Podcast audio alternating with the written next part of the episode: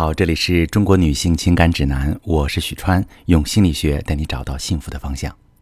如果你遇到感情问题，直接点我头像给我发私信说一说，我来帮你解答。好，接下来进入今天的话题：婚外情到底能不能预防？你得先搞清楚它是怎么发生的。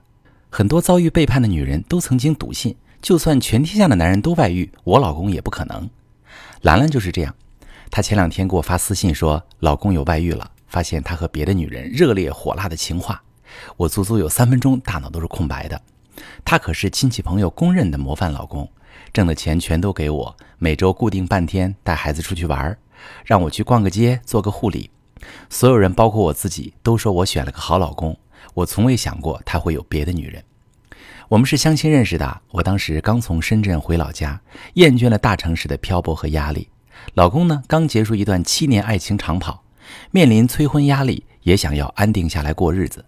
我俩家庭条件、学业背景各方面相当，一拍即合，很快进入婚姻，奔着过日子去了。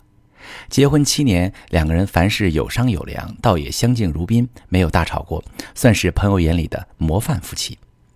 作为妻子，这些年我是尽职尽责的，虽然工作很辛苦，每天也会把家里收拾得干干净净。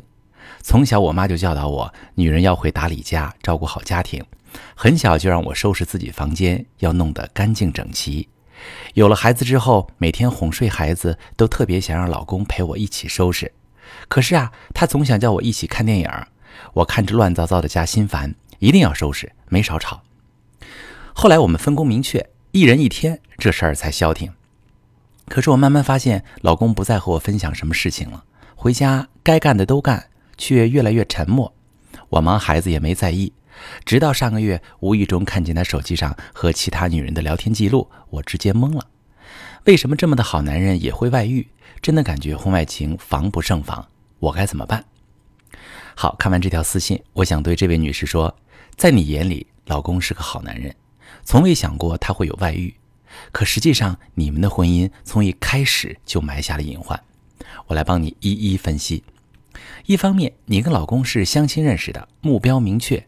直接奔着结婚，那个时候你从一线城市回老家，倦鸟归巢，想要一个归宿；而老公面临失败的恋情和家长的催婚，也想安定下来。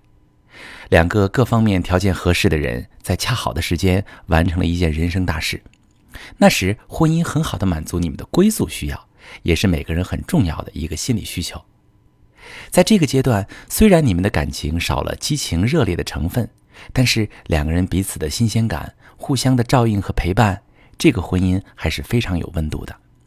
你们疲惫受伤的心，可以在这种互相的慰藉当中得到温暖。同时呢，因为一开始对伴侣的情感需求没那么高，你们能够更客观地看待婚姻的责任，男女各自承担，这个婚姻就会非常和谐，成为大家眼中的模范夫妻。另一方面，你发现没有？你和老公的感情基础并不深厚，所以孩子出生之后，新的压力很容易就打破这种平衡。你们因为寻找归宿而走到一起，孩子出生后，你的感情很大一部分转移到孩子身上，并且努力扮演着好妻子的角色。受传统思想和母亲的影响，你把家庭的整洁、孩子的照顾看得很重要。发现了吗？这个时候，老公的感情就出现了巨大的空洞。他无处寄托，他理解不了你的疲惫和辛苦，却会怨恨你连个电影都不陪他看，只想着让他干活。在婚姻里，他会感觉孤独冷落。这个时候，也是男人最容易去婚外找补的阶段。他依旧扮演着一个好丈夫的形象，愿意为家庭出钱出力，可私底下却瞒着你谈了一场轰轰烈烈的恋爱，来满足自己的爱情需求。从道德的角度。这样做是自私的，也严重伤害了你。从人性的角度却是必然，因为我们每个人除了归宿的需要之外，都会有爱情的需要。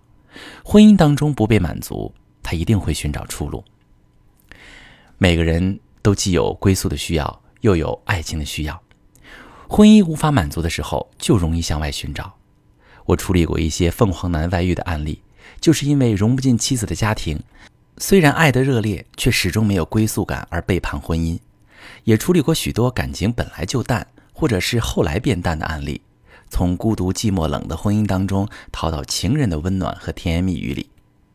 经常有人问：现在外遇这么容易，婚姻背叛的比例那么高，究竟怎样才能预防婚外情？我在这儿给女性朋友提个醒：在我处理婚外情案例当中，绝大部分婚外的情人跟原配的性格都是互补的。让男人迷恋情人，最想从他身上得到的东西，往往就是他的婚姻当中妻子身上最缺少的东西。如果你想预防婚外情，不妨经常检视一下自己的婚姻，分析一下这个婚姻生活还缺什么，然后努力去补上。不然，等到老公在婚外得到满足后，婚姻修复的难度就更大了。如果你也遇到婚外情的问题，可以试试我说的方法去检视一下婚姻，然后改进。如果你的感情问题比较严重，你可以发私信详细跟我说说，我来帮你分析。我是许川。如果你正在经历感情问题、婚姻危机，可以点我的头像，把你的问题发私信告诉我，我来帮你解决。如果你的朋友有感情问题、婚姻危机，把我的节目发给他，我们一起帮助他。喜欢我的节目就订阅我、关注我，我们一起做更好的自己。